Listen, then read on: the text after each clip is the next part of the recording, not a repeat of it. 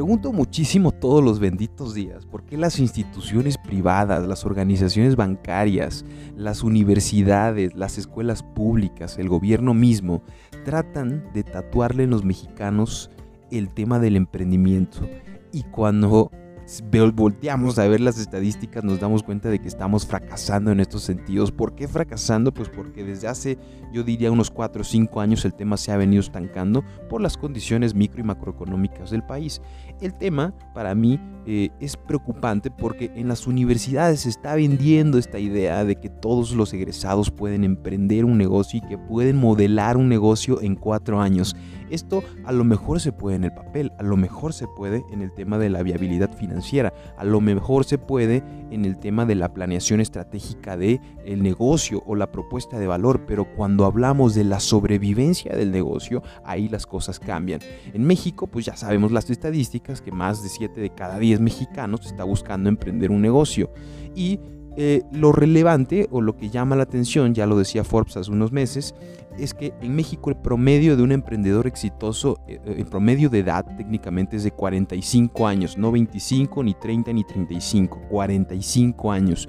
Y esto para mí tiene una singularidad y es el tema de que la gente que decide emprender arriba de los 45 años tiene más estabilidad, más experiencia y tiene por ahí eh, ciertos fondos, ciertos ahorros, ciertas inversiones que le permiten independizarse y ser mucho más inteligentes a la hora de detectar una oportunidad de negocio. Los universitarios cuando egresan de las universidades no tienen tanto esas facilidades económicamente hablando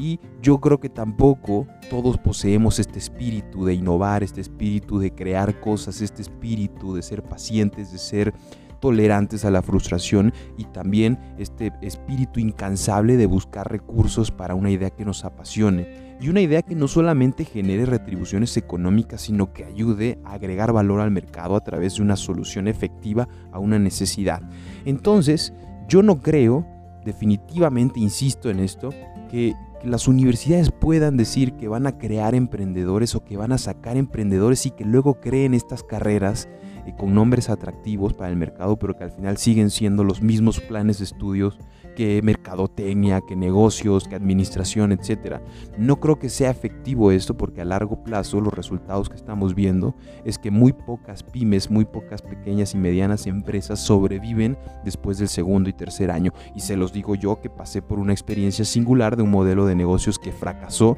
pese a haber sido el ganador de algunos reconocimientos y certámenes internacionales o nacionales de México. El tema del emprendedor es que más que una idea de negocio se necesita pasión, se necesita una motivación que te ayude a pararte en cada tropiezo y que te ayude a salir adelante cuando lo estás buscando. Por eso me atrevo a decir, lo repito, que el gobierno y las instituciones privadas no deben, no deben de jugar con este tema del emprendimiento porque hay fibras muy sensibles en la gente y sobre todo hay dinero de por medio. No estamos todavía para decir que hemos creado un ecosistema sano,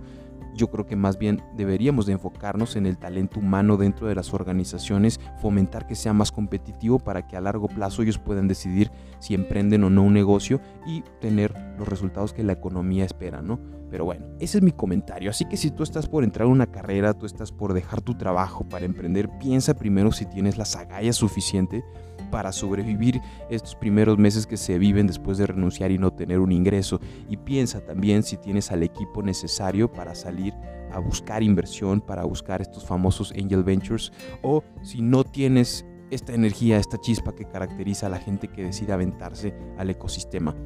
Yo te invito a que lo reflexiones y piénsale muy bien.